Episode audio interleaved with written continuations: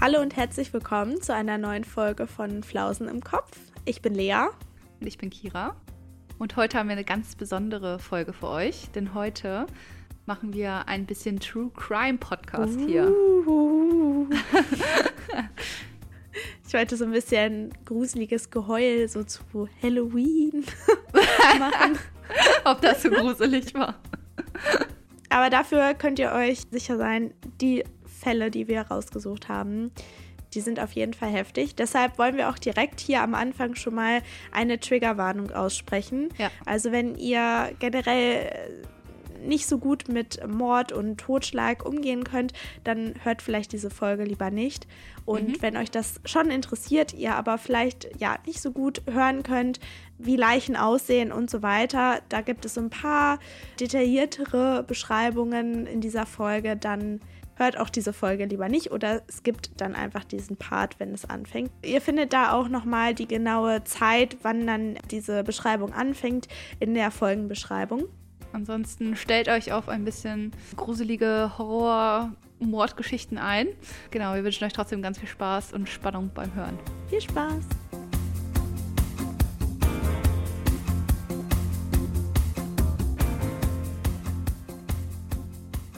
So, Lea, erzähl mal bitte von deinem Wochenende. Oh, mein Wochenende. Mein Wochenende war voll. War wild, habe ich gehört. Ja, es war wirklich wild. Also tatsächlich bin ich auch ein bisschen erkältet. Kommt wahrscheinlich auch vom Wochenende. Also es ist auch schon direkt mein Low, kann ich eigentlich schon dazu ah, sagen. Ah, ja. Ich hoffe, ihr hört es nicht. Wenn doch, dann ja, tut es mir leid. Aber ich war am Wochenende in Frankfurt auf einem Konzert von Run Republic. Uh, und äh, es war einfach mega, mega cool. Wir haben auch tatsächlich, ich, ich glaube, das hatte ich ja letztes Mal schon erzählt, wir waren im April ja schon mal auf einem Konzert in Hamburg mhm. und da hatten wir fast die Möglichkeit, so ein Plektrum von einem Gitarristen von der Band zu bekommen. Und das ist ja leider, hat ja leider nicht so geklappt. Und diesmal war das so wirklich unsere Mission, so ein Plektrum zu bekommen. Und wir haben einfach eins bekommen. Das ist ja echt der Wahnsinn. Aber tatsächlich, also wir haben es halt nicht so zugeworfen bekommen, sondern einer von denen, die das so abgebaut haben, da, die haben uns das äh, in die Hand gedrückt und da war dann noch so ein anderer und er wollte meiner Freundin, die hatte halt schon das eine bekommen und dann wollte er ihr tatsächlich noch ein zweites in die Hand drücken, das wäre der Wahnsinn gewesen, aber leider hat er es dann irgendwie doch nicht gemacht, sonst hätten wir am Ende ah. sogar zwei gehabt. Aber jetzt haben wir eins und jetzt ist das sozusagen unsere Freundschaftstrophäe. ähm. Wie so ein Wanderpokal, jeder kriegt das für eine Woche. Ja, also wir haben gesagt, jedes Mal, wenn wir uns treffen, wir wollen jetzt auch so ein kleines, so einen kleinen Bilderrahmen machen, wo dann so die Konzertkarten und dieses Plektrum reinkommen. Und dann jedes Mal, wenn wir uns treffen, wird dieser Rahmen an den jeweils anderen übergeben. Oh Gott. so ein kleiner Fan schreien. ah. Nee, aber es ist halt schon echt cool. Ja. Auf jeden Fall haben wir dann richtig lange noch auf dem Parkplatz davor Fotos gemacht mit diesem Plektrum und überhaupt. Und ich glaube, da habe ich mich irgendwie so ein bisschen erkältet, weil wir halt, es war dann in der Halle super warm und draußen kalt und ja, wir haben ja. irgendwie dann keine Jacke mhm. angehabt und so. Also ich teste mich auch schon seit Tagen. Es ist kein Corona, aber einfach eine kleine Erkältung. Aber es ist egal, es war es wert, wirklich. weil danach sind wir dann noch feiern gegangen und das war auch richtig cool.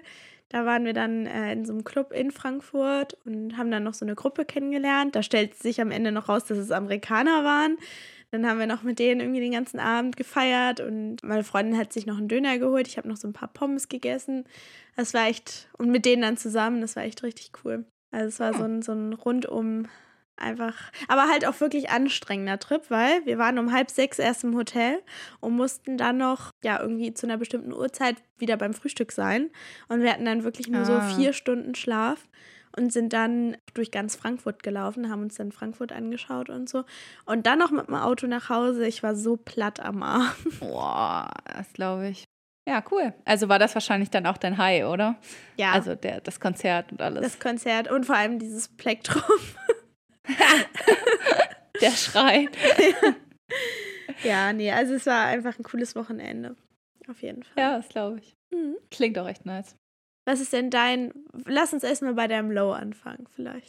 Okay. Äh, mein Low war, dass ich nämlich letzte Woche äh, meinen Praktikumsbericht fertig machen musste. Oh. Und irgendwie habe ich das so ein bisschen aufgeschoben, also ein bisschen doller aufgeschoben, weil am Ende saß ich dann wirklich den ganzen Tag, also die letzten drei Tage waren echt krass, saß ich dann wirklich bis zur Schließung in der Bibliothek der Uni. Ja. Und die schließt halt um 0 Uhr. Also es war echt krass. Ich saß wirklich von morgens um 7 bis abends um 0 Uhr an diesem Praktikumsbericht. Mhm. Zwei bis drei Tage lang. Und oh, also mir hat da auch voll Schlaf gefehlt dann einfach. Und Ja. ah, das war einfach nur noch anstrengend. Und irgendwie wurde es auch gefühlt immer mehr. Dann habe ich noch so festgestellt, ach nee, da muss noch das rein, da muss noch das rein, da muss ich das noch schreiben. Und am Ende war der auch echt richtig fett. Also mit Anhang hatte ich dann am Ende irgendwie 75 Seiten. Ja. Das war richtig krass. Krass. Ja.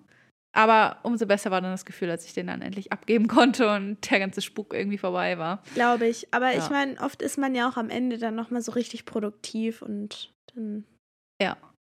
Also produktiv war ich dann auch, aber ich hatte gar keine andere Wahl. ja, das war so ein bisschen mein Low. Kann ich verstehen. Aber mein High war, dass ich am Wochenende mit meinem Freund im Kino war. Ah. Ja, wir haben Halloween Ends geguckt. Kennst du Mhm. den? Nee. Also Halloween ist ja so ein Halloween Horrorfilm. ist es nicht mit diesem komischen Typen, der dann irgendwie so. Michael Leute Myers. Ja, stimmt. Genau, ja.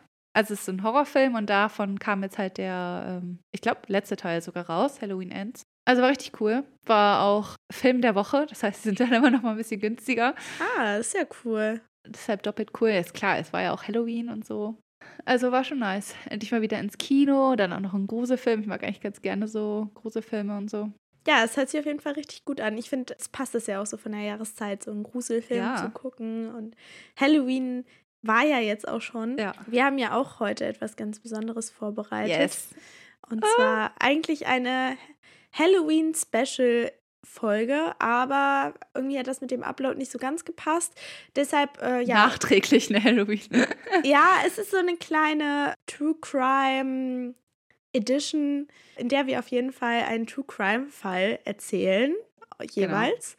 Und ich finde, das kann man ja auch einfach so im November mal genießen, Ja. wenn es so draußen kälter und dunkler und regnerischer wird. Also das muss man ja jetzt nicht nur auf einen Tag wie Halloween begrenzen. Von Es daher. ist trotzdem noch Spooky Season, also passt das ja trotzdem Genau. noch ganz gut. Ja, an Halloween wäre schon cool gewesen, genau, aber das stimmt. Genau, so ist auch nice. Und ich bin sehr gespannt, was du für einen Fall rausgesucht hast. Genau. Also wir haben es jetzt so gemacht, dass ähm, Lea hat einen Fall und ich habe keine Ahnung, was das für ein Fall ist. Und ich habe einen Fall rausgesucht und wir werden uns dann gleich gegenseitig davon halt berichten. Und wir Genau. haben auch, glaube ich, beide Fälle rausgesucht, die so bei uns in der Heimatstadt irgendwie stattgefunden haben, oder? Ja, genau, aus meiner Heimatstadt. Oder also wo ich wohne, in Hildesheim. Ja, genau. Also ich habe auch einen Fall aus, aus meiner Gegend genommen. Ja, ich bin sehr gespannt. Ich auch. Ja, soll ich vielleicht sogar starten? Ja, Lea kennt sich ja ein bisschen besser aus mit True Crime Podcasts. Ja, ich wollte auch noch, bevor ich jetzt anfange, etwas dazu sagen. Ich habe das wie so einen Text runtergeschrieben, also wundert euch nicht, ich werde das jetzt gleich vorlesen. Kira hat das ein bisschen anders gemacht, Ja, ähm, aber im Grunde berichten wir jetzt gleich von zwei verschiedenen Fällen und dadurch, dass wir das natürlich zum ersten Mal machen, äh, habt Nachsicht, wenn Ja. es vielleicht Vergleicht es vielleicht nicht zu sehr, wenn ihr Mordlust kennt, mit Mordlust, weil das sind Profis und wir auf diesem Gebiet definitiv nicht. ja. Oder anderen True Crime Podcasts oder so. Also ihr wisst ja, was wir sonst Genau. für Content machen. Eher nicht sowas, aber Das ist jetzt auch wirklich hier nur so eine Special Edition. Wir werden jetzt kein True Crime Podcast, sondern es ist einfach nur eine Folge, wo wir uns mal ausprobieren wollen. yes. Ich fange jetzt einfach mal an. Fang an. Und übrigens, äh, in meinem Fall sind alle Namen geändert. Okay. März 2017. Im Landgericht in Hildesheim sitzt eine junge Frau. Ihre wasserstoffblonden Haare trägt sie zu einem strengen Pferdeschwanz und auf der Anklagebank versucht sie ihr Gesicht mit Hilfe eines Ordners vor neugierigen Blicken abzuschirmen. Jennifer S. ist angeklagt, ihren Ehemann Micha B. erschossen zu haben. Rückblick. Jennifer S. wächst in Bayern auf, lernt aber schon früh für sich selbst zu sorgen und auf eigenen Beinen zu stehen. Irgendwann entscheidet sich die junge Frau nach Hannover zu ziehen, um dort bei ihrer Tante unterzukommen. Trotz allem beweist sich Jennifer auf dem Gymnasium. Sie erzielt gute Noten und ist eine Klassensprecherin, die sich für alle stark macht. Doch neben der Liebe zu Tieren und besonders zu Pferden verfolgt die junge Frau noch ein weiteres Hobby. Sie ist in der Tuning-Szene unterwegs und kann sich für schnelle Autos interessieren. Dabei schraubt und werkelt sie selbst an ihren geliebten Karossen, die sie zunächst für wenig Geld erwirbt, herum. Jennifer ist zielstrebig und fokussiert. Am Wochenende hält sie sich stundenlang in der Werkstatt auf.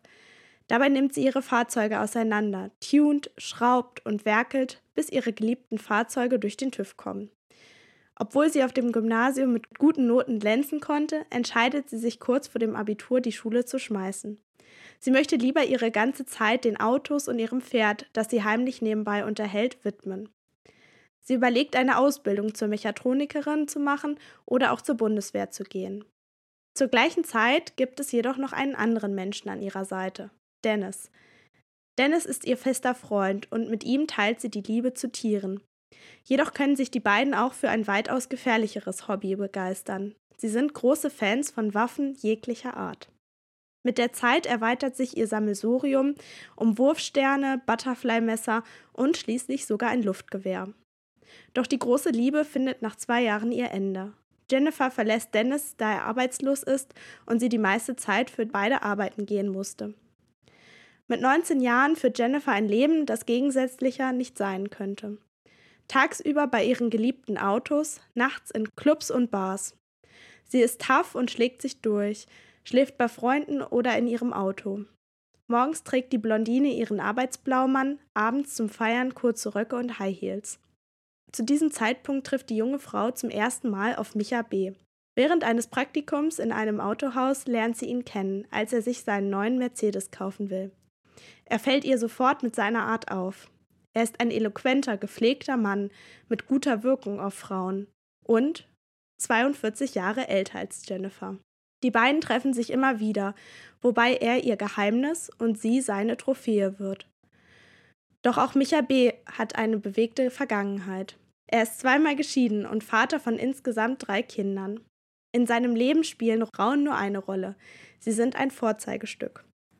Trotz der Unterschiede macht Micha Jennifer schon bald einen Antrag. Verliebt über beide Ohren heiraten sie in einem kleinen Kreis und Micha überschreibt schon bald Jennifer sein gesamtes Vermögen und ändert sogar sein Testament zu ihren Gunsten. So glücklich Micha seine Liebe nach außen zeigt und sein Vorzeigestück präsentiert, so geheim bleibt ihr Ehemann für Jennifer. Von der Eheschließung soll bis zu Jennifers Festnahme niemand erfahren. Juli 2016. Ein dunkelgrüner Mercedes rauscht über die Straßen Hildesheims. In ihm sitzen Jennifer und ein Mann. Es handelt sich hierbei jedoch nicht um ihren Ehemann Micha, sondern um Umut, Jennifers Liebhaber.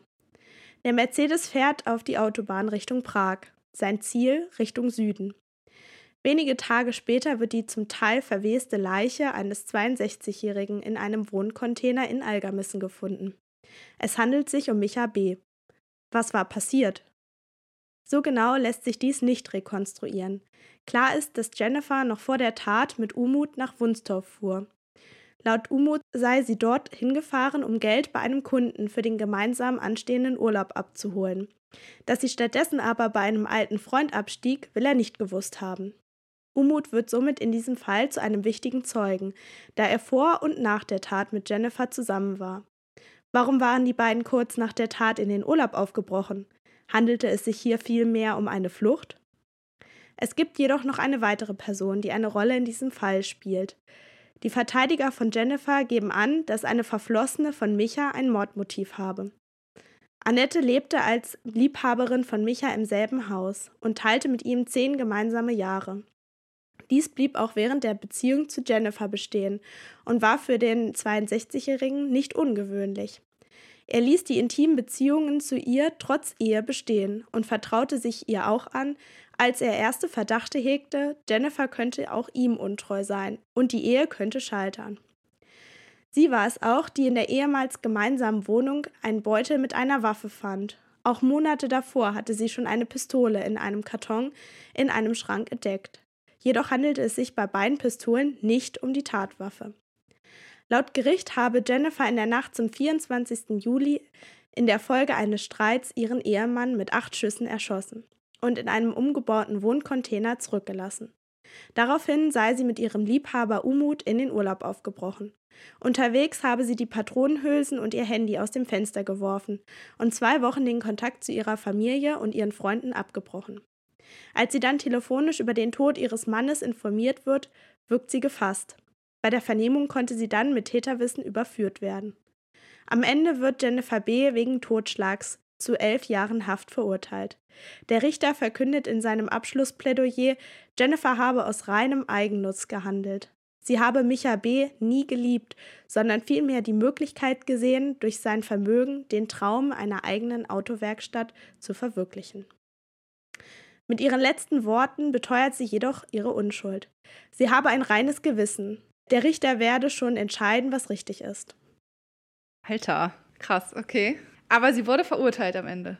Ja, sie wurde verurteilt zu elf Jahren Haft. Okay, und sie selber sagt, sie hat aber ein reines Gewissen und bekennt sich ja, nicht irgendwie, schuldig, oder? Also eigentlich sagt sie ja die ganze Zeit, dass sie, ja, sie hat ein reines Gewissen, obwohl das heißt, könnte ja auch heißen, dass sie, also das, was sie gemacht hat, nicht bereut. Ah, ja, mhm. Aber es könnte ja auch sein, dass sie halt nicht zugeben will, dass sie es gemacht hat. Ich weiß nicht. Also da bin ich Ah. mir irgendwie unsicher. Ah, okay. Uh. Also ich glaube auch, sie wurde wegen Totschlags verurteilt, weil sie ja sich im Streit oder durch den Streit dann ihn erschossen hat. mhm. Wo ich das trotzdem krass finde, weil, also ich meine, so gut kenne ich mich damit nicht aus, aber ich finde es trotzdem irgendwie kraft, äh, krass, dass sie dann so nur wegen Totschlags verurteilt wurde. Ja, Also ich meine, sie hat ja trotzdem einen Menschen umgebracht. ja, erstens das und zweitens ähm, wurde ja auch schon gesagt, dass sie das aus, also mit einer Intention gemacht hat.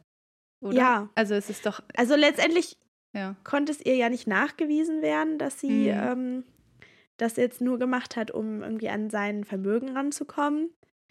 Aber ja, irgendwie ja schon aus Eigennutz. Ja. Andererseits dachte ich dann auch so, hm, warum hat sie ihn, also warum hat sie ihn erschossen, wenn es ja irgendwie klar ist, dass er dann auch da gefunden wird und sie dann ja auch die ganzen Waffen, die sie auch besitzt, also klar überführt werden kann. Also war das jetzt einfach nur so ein, so aus dem Moment heraus, dass sie ihn erschossen hat und das aber eigentlich gar nicht geplant hat und dann in diesen Urlaub aufgebrochen ist, weil sie überfordert war mit dem, was passiert ist.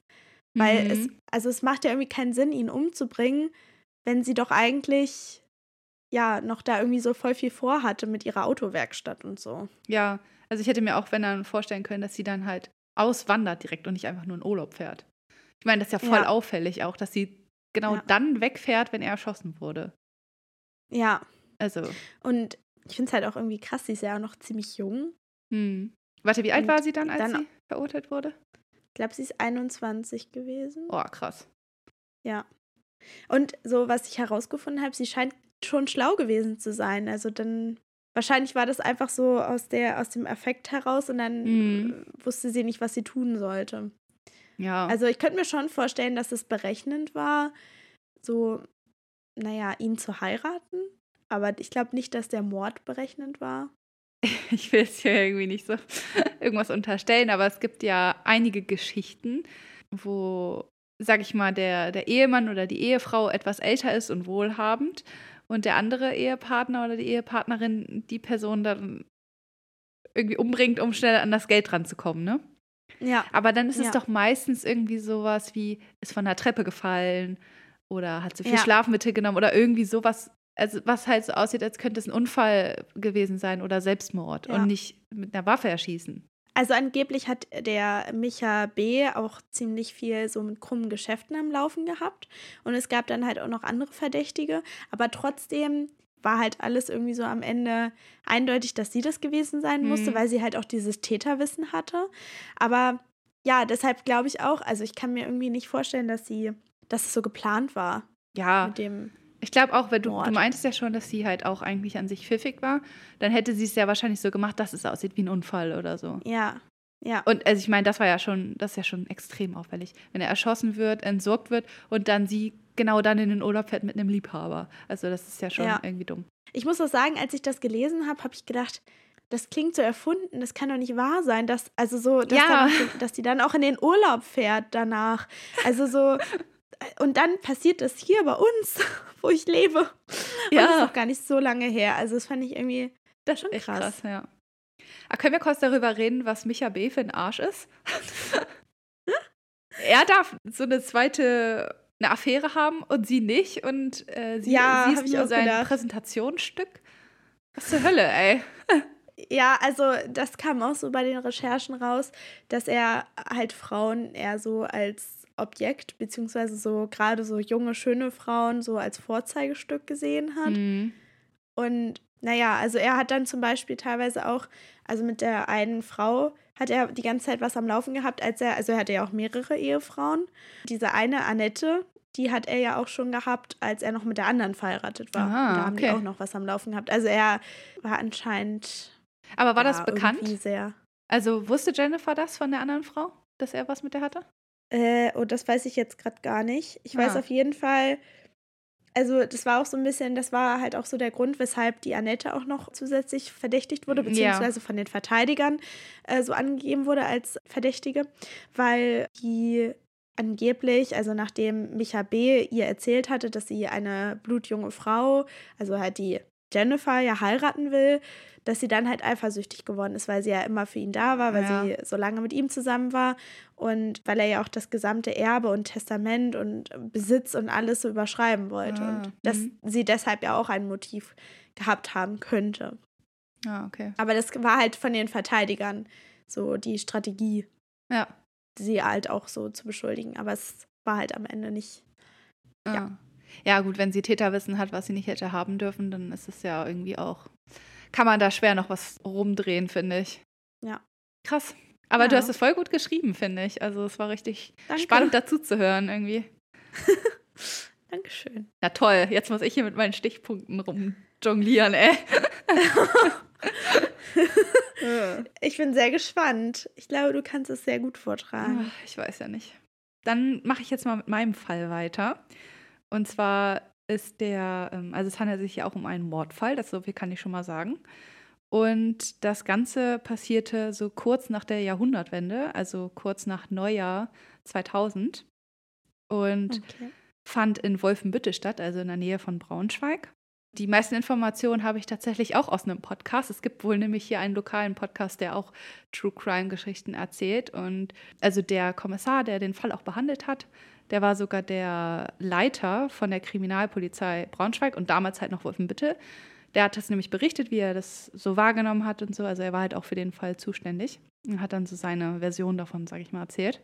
Ich denke, das ist ja dann auch eine ganz gute Quelle, wenn er selber halt auch dabei war und das dann halt berichtet. Und zwar fing das nämlich irgendwie damit an, dass er abends, ähm, er geht wohl gerne in die Sauna. Und dann war er wohl auch den einen Abend wieder in der Sauna und hat halt einen dringenden Anruf bekommen von seiner Station aus, dass er unbedingt zurückrufen soll und dass es wohl sehr wichtig sei. Und auch seine Frau wurde irgendwie zu Hause schon angerufen und da wurde auch gefragt, ja, wo ist denn dein Mann? Äh, Hier ist ein sehr wichtiger Fall, er muss sofort kommen. Und da dachte er schon, okay, das muss irgendwas sehr Schlimmes passiert sein, sonst würden die nicht so dahinterher sein und ihn in der Sauna anrufen. Dann hat er halt auch sofort zurückgerufen und da hieß es nur, ja, ganz schlimmer Tatort, viele Tote, du musst sofort herkommen. Und er meinte, dass es eigentlich immer ganz gut ist, erst nach der Spurensicherung zu kommen, also wenn erstmal so alles erledigt ist und schaut sich danach halt alles an. Er will da nichts durcheinander bringen. Außerdem wurde ihm auch irgendwie schon gesagt, dass es halt eine sehr kleine Wohnung ist und da waren halt auch schon sehr viele Beamte. Wollte er da jetzt nicht so zwischenfunken und meinte dann halt, er kommt sofort, wenn die Spurensicherung ähm, durch ist. Das hat er dann auch gemacht. Die Spurensicherung war fertig und dann ist er halt dahin gefahren. Das war an der Straße am Pfingstanger. Ich weiß nicht, vielleicht kennt das ja jemand zufällig. Mir sagt es tatsächlich nichts, aber genau, es ist halt eine Straße in Wolfenbüttel. Da waren so verschiedene Mehrfamilienhäuser mit drei bis vier Etagen, so ungefähr acht Parteien in einem Haus, also sehr viele Nachbarn ja quasi. Und die Wohnungen an sich waren auch relativ klein. Also die Wohnung, wo jetzt halt der Tatort quasi war, es war eine Zweizimmerwohnung und halt auch an den Quadratmetern eigentlich nicht wirklich groß. Und er meinte, das Erste, was er festgestellt hat, als er da hinkam, war erstmal dieser bestialische Verwesungsgeruch. Und das war tatsächlich auch der Grund, warum die Polizei gerufen wurde. Also die Nachbarn haben sich über diesen Gestank beschwert. Und dann sind natürlich erstmal einfach die, die Streifenpolizisten dahin und haben das natürlich auch sofort gerochen. Dann äh, wurde halt die, die Wohnungstür von der Feuerwehr geöffnet. Genau, also er kam erstmal da am Haus an und meinte, dass also dieser Verwesungsgeruch war wohl sehr schlimm. Und als er dann die Wohnung betreten hat, war so das Erste, was ihm auffiel, also es ging irgendwie vom Flur direkt ins Wohnzimmer und dass er direkt erstmal in so eine fette Pfütze reingetreten ist. Also es war wohl der ganze Boden komplett nass Ugh. mit Leichenwasser. Also Ih. ja, er meinte, dass wenn Leichen schon eine Weile rumliegen, dann quälen die ja irgendwann so ein bisschen auf. Und tatsächlich platzen die auch irgendwann und dann läuft da halt alles Mögliche an Sekret raus. Nennt sich dann halt Leichenwasser und genau die ganze Wohnung, also vor allem das ganze Wohnzimmer war halt voll mit Leichenwasser. Also er meint wirklich, das war wie so eine riesige Pfütze. Das hat wirklich so plitsch gemacht, als er da reingetreten ist. Die Leichen, die dann da rumlagen, das waren insgesamt vier Stück, sahen halt auch schon sehr verändert aus. Also man konnte zum Beispiel das Geschlecht nicht sofort erkennen und man konnte auch die Hautfarbe ja. nicht sofort ermitteln, weil die halt eben schon aufgequollen war und teilweise halt auch schon aufgeplatzt waren. Ja, also was man so direkt erkennen konnte, war, dass da jemand vor einer Heizung lag oder so halb sitzend angelehnt war mit wohl anscheinend einem Kopfschutz. Dann lag eine Person ähm, wahrscheinlich auch angeschossen auf dem Sofa. Und dann noch eine Person, wo sich später herausgestellt hat, dass es eine Frau war. Wie gesagt, konnte man sofort, also beim ersten Hinsehen jetzt nicht erkennen, aber später stellte sich dann heraus, dass es eine Frau war. Lag auf einem Wohnzimmertisch. Sie hatte äh, Stichwunden, die konnte man sehen. Und neben ihr, beziehungsweise vor ihr, lag ähm, ein Säugling, der halt auch tot war. Oh. Ja. Also er meinte auch, ähm, die ganze Situation war sehr, sehr erschütternd. Vor allem halt der Gestank, dann, dass da halt ein Säugling auch lag. Dann die, die Zurichtung der Leichen an sich, also ne, dass sie halt auch einfach schon so weit verwest waren, ähm, sah halt alles sehr, sehr schlimm aus. Und was halt auch vor allem das Ganze sehr schwierig gemacht hat, ist, dass man die Identitäten der Person nicht so leicht halt herausfinden konnte, weil die Leichen halt so aussahen, wie sie aussahen. Also das hat mhm. wohl halt eine Weile gedauert, um dann halt ähm, die Person zu identifizieren. Und er meinte auch, da war halt einfach an dem Abend auch sehr, sehr großer Trubel. Also es waren halt vier Tote äh, ungefähr 20 Beamte ähm, von der Mordkommission und natürlich auch direkt eine große äh, mediale Präsenz da. Also es waren irgendwie direkt zwei mhm. private Sender auch vor Ort, ähm, die dann auch direkt mit den ähm, Nachbarn sprechen wollten und so. Also das stört natürlich wahrscheinlich auch ziemlich, wenn dann die dann auch noch irgendwie rumwuseln.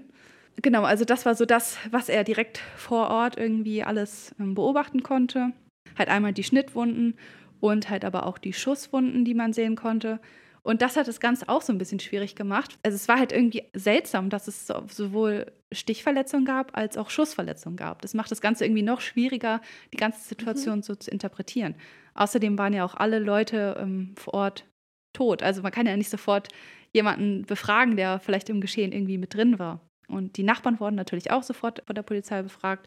Und die konnten tatsächlich aber nichts sagen. Also die haben halt wirklich wohl nur den Geruch wahrgenommen, was er auch sehr komisch fand, weil auf der Schusswaffe kein Schalldämpfer drauf war. Das heißt, es wurden ja mindestens zwei Personen erschossen, das haben die ja sofort ähm, erkannt. Das heißt, man muss ja irgendwie diese Schüsse gehört haben. Also ja. da, das fanden die wohl auch schon sehr seltsam, dass da keiner der Nachbarn irgendwie was mitbekommen hatte. Und dann fing es halt an, also es musste komplett überlegt werden, was ist da passiert, wer sind überhaupt diese Personen, warum hat keiner was mitbekommen. Genau, was halt auch noch seltsam war, es gab keine Einbruchsspuren, es gab auch keine Kampfspuren und es wurde an sich an der Wohnung, also in der Wohnung auch nichts gestohlen. Das hat es halt auch nochmal schwieriger gemacht, halt überhaupt so ein Motiv zu finden. Schnell wurde dann halt klar, mhm. dass einer im Raum der Täter sein musste weil halt eben äh, keine Einbruchspuren und sowas sofort zu finden war. Das heißt, irgendwer muss ja den Täter hereingelassen haben. Es wurde auch sehr schnell klar, welcher der Leichen äh, der Täter war, weil die Waffe nämlich direkt neben ihm lag. Ähm, es stellte mhm. sich dann heraus, es war ein Mann. Also insgesamt zwei Männer, eine Frau und ein Säugling. Dann konnte man halt schon schnell davon ausgehen, dass es halt ein Mordgeschehen war mit abschließendem Selbstmord. So, das Erste, was man dann irgendwie macht, ist, dass man die Gerichtsmedizin einschaltet, die dann halt erstmal die ähm, Leichen untersucht, dann halt auch versucht zu identifizieren. Und die stellte dann zunächst erstmal fest, dass die Leichen da wohl schon 14 Tage lagen. Also es ist wohl direkt um den Jahreswechsel passiert. Und das heißt, es könnte ja auch sein, dass die Schüsse nicht als Schüsse identifiziert wurden, weil ja Silvester war, ne? Stimmt, das könnte natürlich auch sein. Also ich glaube, es war sogar kurz nach Silvester, deswegen Ach weiß so. ich nicht, ob das noch. Aber manchmal werden dann ja auch trotzdem noch irgendwelche Raketen ja, gezündet. Stimmt. Ja, das stimmt. Na, also dann fing es erstmal, sage ich mal, damit an, so die Gerichtsmedizin vor Ort. Und die hatten auch direkt erstmal ein Problem, weil halt die Leichen so fragil, sage ich mal, auch waren. Also es ist nicht so leicht, die dann zu transportieren beispielsweise, weil die halt auch direkt mhm. auseinanderfallen. Also die haben versucht, die, oh. die halt hochzuheben und das geht halt oh. nicht. Die fallen direkt auseinander. Deswegen mussten die teilweise stückweise transportiert werden. Oh Gott. Ja, das ist echt sehr eklig. Ja, aber er meint, das ist tatsächlich nicht unüblich. Das ist halt öfter so. Das hält sich halt nicht so lange. Die vier Personen konnten sehr, sehr lange nicht identifiziert werden, aber irgendwann dann halt schon. Hä, aber waren das nicht die, die da gewohnt haben? Hätte man das nicht so herausfinden können? Ja, das Problem war nur, dort gemeldet waren halt nur eine Frau und ein Mann und ein Baby, mhm. aber da waren ja zwei Männer. Und da musstest du ja erstmal zuordnen, quasi, wer, wer es wäre. Aber so. das war dann schon das Ehe, äh, oder das Paar, Genau, ja. die da gemeldet waren, das Ja. waren auch die Toten. Genau, aber das kannst du Okay. ja nicht sofort sagen, sondern es muss ja erstmal, sag ich mal, auch geprüft werden, ob das so war. Ja, ja. Genau. Ja, das hat halt eine Weile gedauert. Die drei konnten dann zuerst auch identifiziert werden. Die vierte Person war sehr lange halt unklar, wer das ist, aber die wussten halt schon, okay, das muss dann halt der Täter sein. Das war auch die Person, wo halt die Waffe lag. Die Braunschweiger Zeitung hat mit den Nachbarn so ein bisschen gesprochen. Und da stellte sich dann heraus, also da hat der eine Nachbar dann wohl auch gesagt, dass wohl ein Streit zu hören gewesen sei den einen Abend und dann auch wohl ganz schlimme Schreie von einer Frau. Und danach sei plötzlich irgendwie alles still geworden. Und dann Mhm. hat man sich halt auch gefragt, ja, warum haben sie denn nicht die Polizei verständigt, wenn sie das schon mitbekommen haben? Also ganz komisch irgendwie mit den Nachbarn. Die haben sich halt, wie gesagt, nur über den Geruch kam das dann irgendwie am Ende raus. Dadurch, dass Mhm. halt so viele Medien aber auch präsent waren, kamen leider da schon Informationen rausgesickert. Also die haben leider auch Namen bekannt gegeben. Ähm, die haben dann nämlich halt gesagt, um welche Wohnung es sich handelt und wer da halt gelebt hat. Und dadurch haben teilweise Angehörige zuerst durch Zeitungen oder Medien halt Oh erfahren. nein. ja, bevor die Polizei da überhaupt erstmal was machen konnte. Und dann kamen wohl auch direkt Anrufe von Angehörigen und so, ach, das ist doch der und der. Und ähm, wie ist das passiert und so. Die Polizei war aber noch gar nicht so weit, dass sie irgendwas sagen konnte. Also das war Mhm. wohl auch ganz blöd einfach. Die Mordermittler fingen dann halt mit den Ermittlungen an und der Kommissar meinte dann halt auch, es sind meistens so zwei Mordermittler, die immer zusammen agieren. Und zuerst wurde halt ähm, nach der Mutter von der erstochenen Frau gesucht. Die war wohl irgendwie an der Ostsee, da irgendwie auf Kur. Und dann sind die Mordermittler wohl noch in derselben Nacht dahin gefahren und haben sie halt befragt. Gott. Da haben sie zum ersten Mal auch einen Hinweis auf einen Täter bekommen. Allerdings halt auch noch keinen Namen. Und ein paar Mhm. Tage später, nach ein paar weiteren Ermittlungen, stand dann halt auch der Name fest. Jetzt kommt so die Hintergrundgeschichte.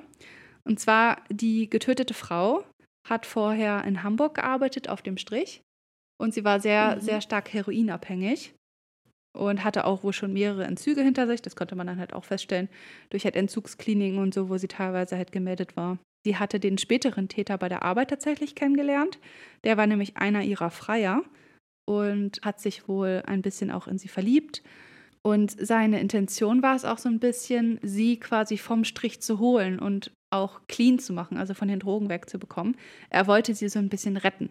Er war wohl auch Mhm. schon so bekannt in der Szene, dass er das wohl ganz gerne macht. Also er war halt irgendwie so ein Typ dafür, dass er zu mehreren Prostituierten gegangen ist und das schon öfter versucht hat, die quasi so zu retten. Also zu sich zu holen und dass sie halt weggehen vom Strich und so. Also das war so Mhm. irgendwie sein Ding. Ihr war das dann aber irgendwann zu viel und sie ist halt so für ihn verschwunden. Also er hat sich halt quasi vor ihm versteckt, ist aber selbstständig dann auch in den erneuten Entzug gegangen. Dort lernte sie dann auch den späteren Kindesvater kennen. Die beiden waren Mhm. nämlich zusammen in der Entzugsklinik und bekamen dort unter anderem auch den Tipp, dass es sehr hilfreich ist, die Szene Hamburg vielleicht zu verlassen und nochmal irgendwo anders neu anzufangen, wo sie halt nicht so viele Leute kennen, die zum Beispiel mit Drogen Kontakt haben und so, damit man einfach aus dieser Szene erstmal rauskommt. Den Tipp haben die beiden dann halt auch wahrgenommen. Die sind dann halt nach Wolfenbüttel gezogen, haben dann halt auch das gemeinsame Kind bekommen und waren tatsächlich auch clean. Also die waren da auch in mehreren Drogenberatungsstellen gelistet. Also sie haben sich halt auch tatsächlich dort weiter vor Ort Hilfe gesucht und versucht, clean zu bleiben. Und was ihnen da aber halt noch nicht klar war, als sie halt da angefangen hatten, ihr neues Leben aufgebaut hatten, hatten dann halt das Kind bekommen, ist, dass der spätere Täter angefangen hat, sie zu suchen und sie halt auch so ein bisschen zu stalken. Und irgendwann hat er dann halt auch herausgefunden, wo sie wohnt in Wolfenbüttel. Das Mordgeschehen wurde dann halt versucht, auch durch den Obduzenten quasi zu rekonstruieren. Und es war wohl so, dass er reingelassen wurde, der Täter, weil sie kannte ihn ja. Anscheinend wurde er halt reingelassen, weil, wie gesagt, es gab keine Einbruchsspuren oder so. Es war halt zunächst ja verwirrend, dass sowohl Messer als auch Schusswaffe verwendet wurden. Später konnte aber festgestellt worden, dass die Frau mit dem Messer zuerst verletzt wurde und danach erschossen wurde. Also, genau, der Kommissar meinte wohl leider, war sie zu dem Zeitpunkt noch lebendig, als sie quasi mit dem Messer verletzt Ja. wurde und wurde halt danach erschossen. Das Kind wurde wohl erst erschlagen beziehungsweise dann erschossen. Also irgendwie waren die sich Oh Gott, da wie grausam. unsicher, genau wie das Kind halt gestor- gestorben ist. Der Kindesvater selbst wurde halt erschossen und ähm, der Täter selbst hat sich ja dann auch erschossen. Vom Täter selbst konnte halt nicht mehr so viel herausgefunden werden vom Hintergrund. Nur halt, dass er, wie gesagt, freier war und sehr häufig ähm, versucht hat, Prostituierte irgendwie von der Arbeit, sag ich mal, so wegzubekommen. Also eigentlich wollte er die Prostituierten Retten. unterstützen Retten so. und retten. Ja. Aber bei ihr war er dann irgendwie, also hat er sie richtig geliebt oder Mm, Nee, also ich glaube, das war so sein Ding. Er hat sich so machtvoll gefühlt und mhm. so, als wäre er, sag ich mal, so der Beschützer und Retter von diesen Frauen. Als Okay. müssten sie gerettet werden. Und, und er konnte sie nicht richtig retten. ja, anscheinend schon. Und er war dann wahrscheinlich auch vielleicht, also man ist sich da halt nicht so sicher, weil, wie gesagt, über ihn war gar nicht so viel bekannt. Aber Mhm. vielleicht auch, dass er sich halt sehr geärgert hat, dass sie es auch ohne ihn geschafft hat. Mit einem anderen Mann Mhm. clean geworden ist, weggezogen ist und so. Dass er deswegen vielleicht halt auch dann einfach sauer wurde, dass sie das nicht Ah, mit ihm okay. machen wollte, sondern mit einem anderen Mann. Mhm. Ja, hat er sie halt aufgespürt und halt die ganze Familie getötet und sich selbst. Oh, Wahnsinn. Ja. Das ist auf jeden Fall auch ein sehr heftiger Fall, Ja, finde ich. also der Leiter der Kriminalpolizei, der meinte auch, das war bisher halt sein gruseligster Fall. Auch einfach von dieser, also er meint, diese Szenerie, als er da reinkam, das ähm, wird er nie wieder vergessen, dieses Bild. Oh. Das glaube ich glaub auch, ich. ja. Allein wie du schon beschrieben hast, finde ich, war das schon echt mit viel Vorstellungskraft oder auch mit wenig, hat man direkt irgendwie ein Bild und oh, Ja, schrecklich. Ich muss auch sagen, ich finde es krass, wenn man sich dazu entscheidet, Mordermittler zu werden, hm, das stimmt. weil man ja dann davon ausgehen muss, so welche Szenarien zu sehen und Ja, finde ich auf jeden Fall echt. Also ich finde, weißt du, ich finde das so traurig. Sie hat es geschafft. Sie Ja, hat einen, ja. einen Mann gefunden. Die beiden sind clean. Sie haben ein Kind zusammen. Sie Ja. starten noch mal direkt von vorne und dann, hm. dann werden sie einfach umgebracht von irgend so einem Typen, der, ja, weiß ich nicht, ja, ich weiß auch nicht. Ja. nicht damit klarkommt, dass er nicht der Retter war. Ja. Also sie war auch noch sehr jung, sie war 22, als sie halt ähm, tot aufgefunden wurde. Und der, der Ja. Säugling war halt fünf Monate alt. Also das ist halt auch. Warum bringt man denn auch das, das Kind um? Ich meine, äh, wie grausam muss Ja. man sein? Aber ich meine, er hätte sie auch aufspüren können und sehen können, dass es ihr gut geht. Und aber gut, wahrscheinlich, äh, ich meine, ich weiß nicht, ob er vielleicht sogar auch irgendwelche Probleme hatte. Anscheinend, Probleme ja. Oder so.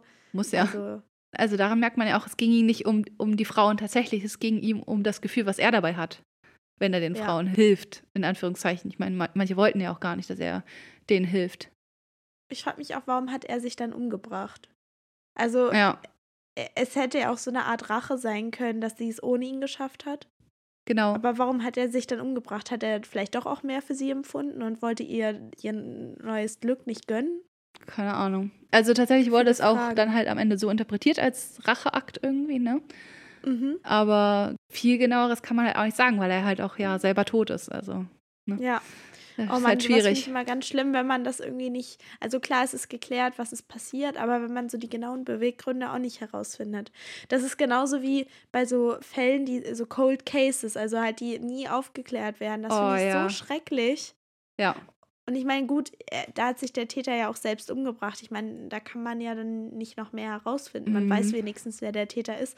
Aber ich finde das auch so schrecklich für Familien und Angehörige, wenn sich die Täter nicht stellen und es nie herauskommt, was passiert oder vielleicht nicht mal eine Leiche gefunden wird. Und oh, ich finde das so schrecklich.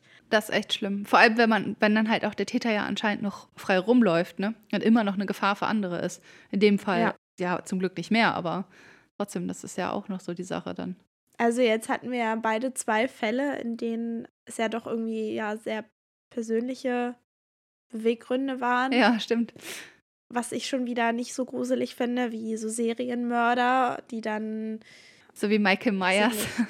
ja, die, die irgendwie so einfach Leute umbringen oder Frauen oder weiß ich nicht. ja, Ich gucke zum Beispiel gerade mit meinem Freund auch die Serie Dama. Oh, das finde ich auch irgendwie so schrecklich. Also ich finde es generell schlimm. Ja, klar, klar. Menschen, andere Menschen töten und umbringen. Ja. Ich finde es immer Wahnsinn, äh, was, wie müssen auch die Nachbarn sich gefühlt haben, als sie dann herausgefunden haben, dass es einfach Leichen waren, die diesen Geruch verursacht haben. Aber ganz und dass ehrlich. sie die ganze Zeit zwei Wochen lang da mit Leichen neben, neben sich in der Wohnung gelebt Ja. haben. Vor allem aber ganz ehrlich, wenn man schon Schreie und Schüsse hört, ich weiß nicht, ob die das jetzt vielleicht auch einfach nur erzählt hat, weil ja die Zeitung gerade da war, weil vorher, als die Ja. Polizei ja ähm, die Befragung gemacht hat, hat ja irgendwie keiner was gehört. Also das ist ja auch irgendwie richtig komisch. Ich weiß nicht, also das kriegt man doch mit, oder? Gerade weil es ja auch keinen kein Schalldämpfer und so gab. So einen Schuss, den hört man doch. Also das Ja, eigentlich schon. wundert mich halt echt. Vor allem, wie gesagt, die Frau wurde erst erstochen und dann erschossen. Das hätte man doch auch hören müssen, Ja. die Schreie. genau, das meinte ja der eine Nachbar dann auch, aber ja, keine Ahnung.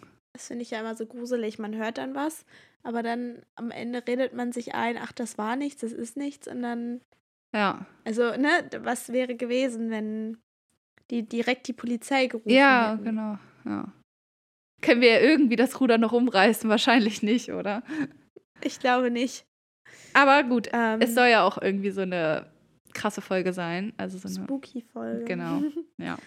Aber was mich schon wieder, also was ich gut finde, es sind keine paranormalen Fälle, wo irgendwas Gruseliges passiert ist, sondern, also ich meine, es ist schon schlimm und gruselig, dass Menschen sowas machen, aber, äh, ne, also so, man kann es ja erklären, warum Ah, ist das ja. passiert und, aber wenn es jetzt irgendwie so was Paranormales wäre, das würde mich, also wie, wie in so Horrorfilmen mit irgendwelchen Irgend so Dämon oder sowas. ja, irgendwelchen unerklärlichen Sachen. Ganz ehrlich, ich habe auch letztens eine Podcast-Folge gehört über ähm, Exorzismen und das ist auch nicht schön. Also ich meine, das kann man ja erklären, dass also die, die Kirche denkt, da sind irgendwelche Dämonen in den Menschen drin und am Ende werden da irgendwelche zum Beispiel auch psychischen Krankheiten total viel interpretiert. Also Ja. es gibt zum Beispiel auch von, wie heißt die nochmal, Anneliese, ich weiß gerade ihren Nachnamen nicht, äh, die ist damals mit, ich glaube in den 70er Jahren 23 gestorben, weil sie, ich glaube, fast über 60 Exorzismen über sich ergehen lassen musste. Oh. Und am Ende hatte sie einfach nur Epilepsie und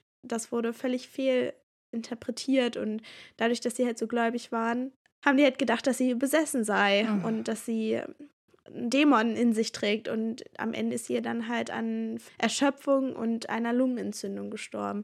Und es gibt halt auch tatsächlich Tonaufnahmen davon und wenn du das hörst, das ist schon gruselig. Oh also ich glaube nicht Ja. an, an, an Dämonen, ich glaube nicht an so etwas, aber es hört sich trotzdem schlimm an. Ja, klar. Ja. Hoffen wir mal, dass, dass ihr jetzt nicht zu abgeschreckt seid. Ihr könnt euch auch auf jeden Fall wieder auf eine äh, schöne, lockere Folge nächste Woche freuen. Das hier war ja jetzt nun mal so ein kleiner Test und wir hoffen natürlich, dass ihr uns jetzt hier nicht abspringt. Oh, wir müssen auf jeden Fall irgendwie so eine Art. Ja, gut, wir sagen es ja wahrscheinlich im, im, im Intro und so. Ja, Triggerwarnung, oh ja. müssen wir. Bestimmt. Ja. Das wäre gut. Wir können ja auch nochmal die Quellen angeben, wo wir Oh die ja, ganzen mhm. Informationen zu unseren Fällen herhaben. Dann könnt ihr, wenn ihr daran interessiert seid, auch nochmal nachlesen oder da nochmal ein bisschen reinschauen. Und Wir hoffen trotzdem, dass euch die Folge gefallen hat. Und wenn sie Ja. euch gefallen hat, dann würden wir uns sehr über eine Bewertung freuen bei Spotify oder auch bei Apple Podcasts, je nachdem, wo ihr hört. Genau, da könnt ihr uns einfach Sterne vergeben. Und ansonsten findet ihr auch noch weitere Informationen oder auch so kleine Einblicke aus unserem Alltag oder so bei Instagram unter Podcast-Flausen im Kopf. genau. Damit wünschen wir euch jetzt eine wunderschöne Woche. Gruselt euch nicht zu sehr. Ja. Hört das vielleicht nicht vorm Einschlafen. genau. Jetzt ist es zu spät. ja, stimmt. oh Mist. Nein, wir wünschen euch eine schöne Woche und Genau. wir hören uns wieder nächsten Montag. Bis nächste Woche. Tschüss. Ciao.